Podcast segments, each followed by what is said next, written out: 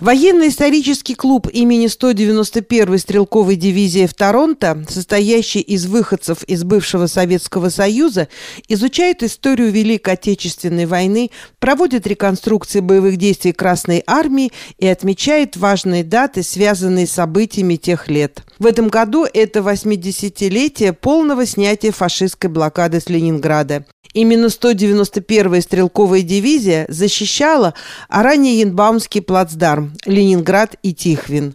Прорывала кольцо блокады в 1943 году и участвовала в полном снятии блокады в 1944 году. Об этих событиях в интервью корреспонденту радио «Мегаполис Торонто» Марине Береговской рассказал старшина роты реконструкторов 191-й стрелковой дивизии Сергей Еремеев.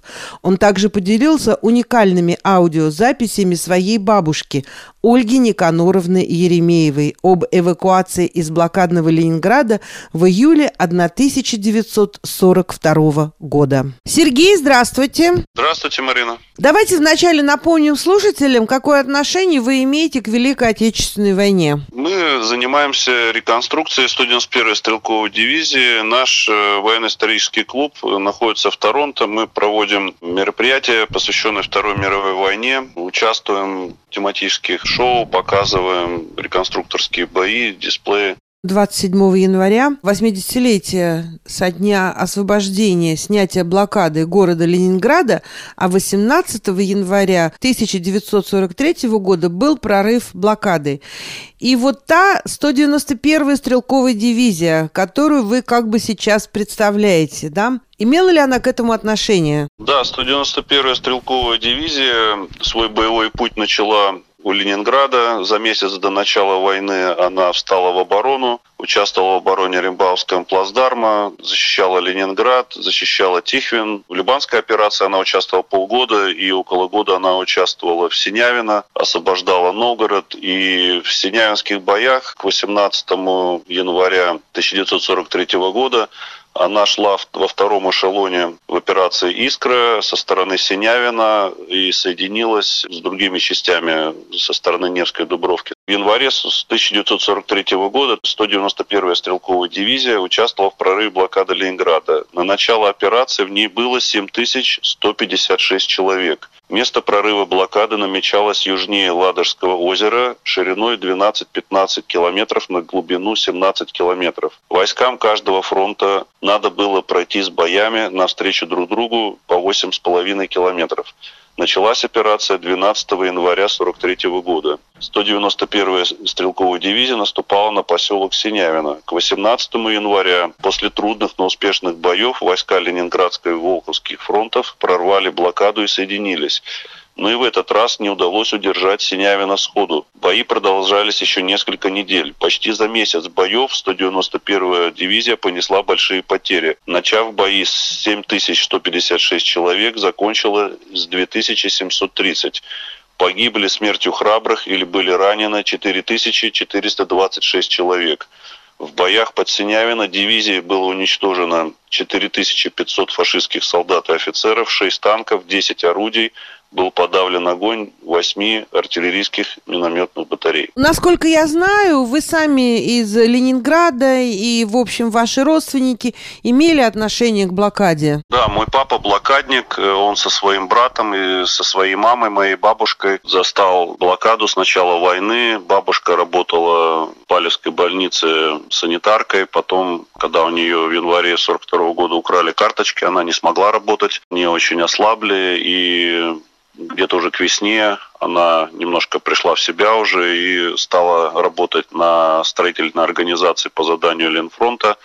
Стала немножко лучше себя чувствовать, но пришел приказ э, Ленфронта к июлю месяца эвакуировать женщин, э, у которых два и более детей, и бабушке пришлось уехать. Почему я говорю пришлось? Потому что она была против эвакуации и говорила, что мы все, я говорю, удивлялся, почему бабушка не хотела уехать в такое тяжелое время. Все, она говорит, а мы жили победой, мы ждали, что вот-вот, вот-вот мы прорвем, мы победим.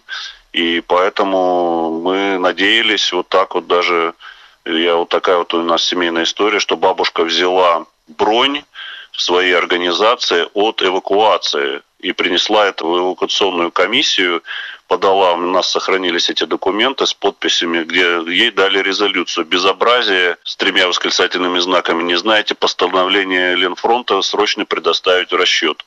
Ей сказали, что если вы не уедете, мы вам не дадим карточки. И вот ей пришлось уехать, и поэтому такая интересная история в нашей семье. Они эвакуировались 12 июля 1942 года и уехали в Вологодскую область к своей э, маме приемной с ее младшей сестрой. И они ехали 14 пересадок в течение 12 дней через Ладожское озеро и дальше уже там по дороге Вологду. А сохранились ли какие-то у вас э, воспоминания, да, из разговоров с бабушкой? Да, у меня сохранились, э, у меня есть шесть аудиокассет, мои родители записали бабушку, она прожила до 94 лет, очень много рассказывала про это время, про блокаду, жизнь после войны, жизнь до войны. И у меня эти записи оцифрованы.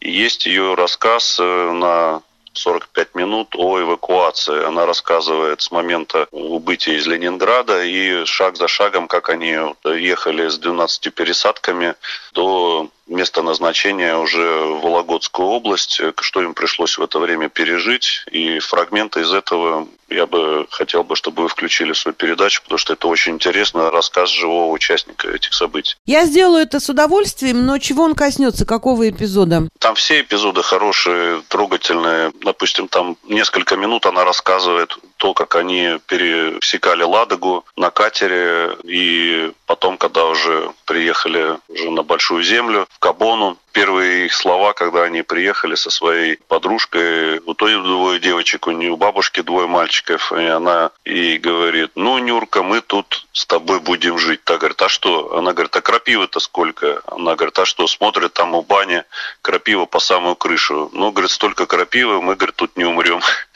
Вот такая была простая человеческая радость, увидев столько крапивы, потому что в Ленинграде вся трава была съедена. Давайте послушаем этот эпизод, и спасибо вам за то, что вы нам его предоставили. Эвакуация была организована очень-очень хорошо. Очень все было четко. Четко, никакой паники, нигде ничего не было. Ну вот на, подошла машина нас грузить. Ну, катулицы покидали в кузов, потом ребят подняли, сами залезли, поехали. Поехали на Ладогу. Вот к Ладоге приехали, а тот пароход, который дожидал, этот, еще уже время отчалить, он ехал.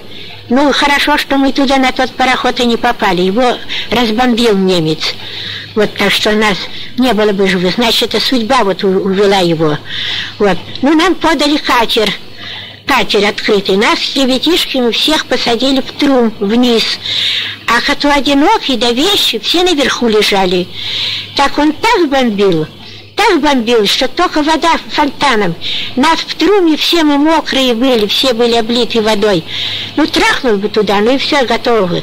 Рыбкам кормились. Вот. Ну, приехали мы. Ладогу переехали. Переехали, там около, сразу от Ладоги, линия проложена, вагонетка ходит, чтобы возить эти катули. Ну, в вагонетку катули погрузили, там еще другие катули, и все. Я Нюрке говорю, я поеду, пойду с вагонеткой, а ты с ребятишками иди сзаду. Ну вот она с ребятам щитприм идет сзаду, потому что с вагонетки грузили, кидали в разные стороны, возле которой куда, потом пропадала так. Ну, я и шла за вагонетку держать. Ну, это все. И там к этому, где, куда нас выгрузили, было так удобно сделано, машина подходила, борт вровень с этим настилом. Так что не надо было ни залезать, ни шагать, никуда, ничего. Только перешагни с этой половицыны на эту половицыну, ты на машине удобно было сделано.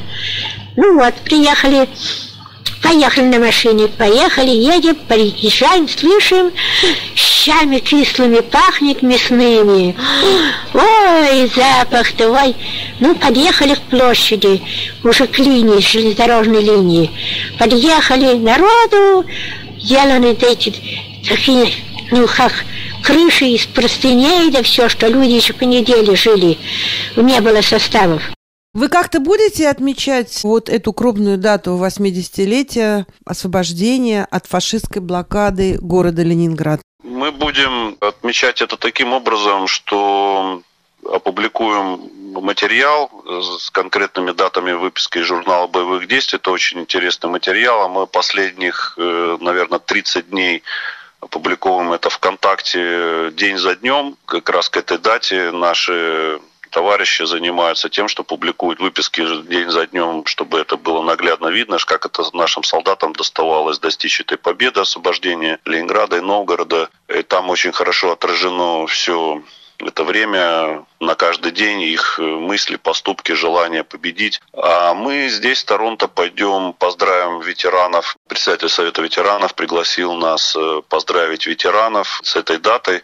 И часть наших э, реконструкторов пойдет, это сделает. И несколько человек наших реконструкторов пойдут э, в госпиталь поздравить ветеранов, которые находятся, их пять человек, в том числе Хоменко Виктор Ильянович, э, Старча, которая была медсестрой в Курской битве, и еще трое других ветеранов, э, их пять человек. Ну, наши ребята пойдут их поздравить с этой датой. Виктор Ильянович Хоменко, он непосредственное участие принимал в битве Невской Дубровки, 45-я гвардейская стрелковая дивизия. Он ее живой участник, и мы пойдем его поздравим. Которому сейчас сколько лет, добавьте, пожалуйста? Ему сейчас полных 106 лет, 28 марта ему исполняется 107 лет. Он 1917 года рождения, он родился в Петрограде.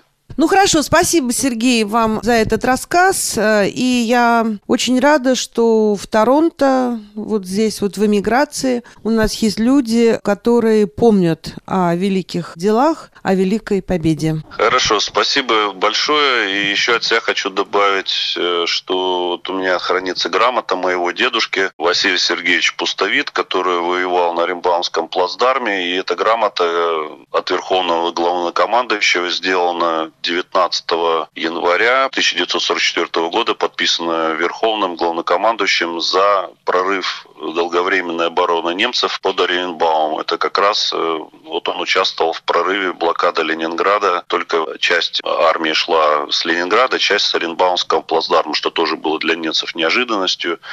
И вот он, как участник краснознаменного Балтийского флота, артиллерии, они прокладывали своими артиллерийскими орудиями путь нашей пехоте. Так что это тоже касается моей семьи. Дедушка участвовал в прорыве в этой знаменательной дате. Спасибо. Всего хорошего. До свидания. До свидания. Спасибо большое.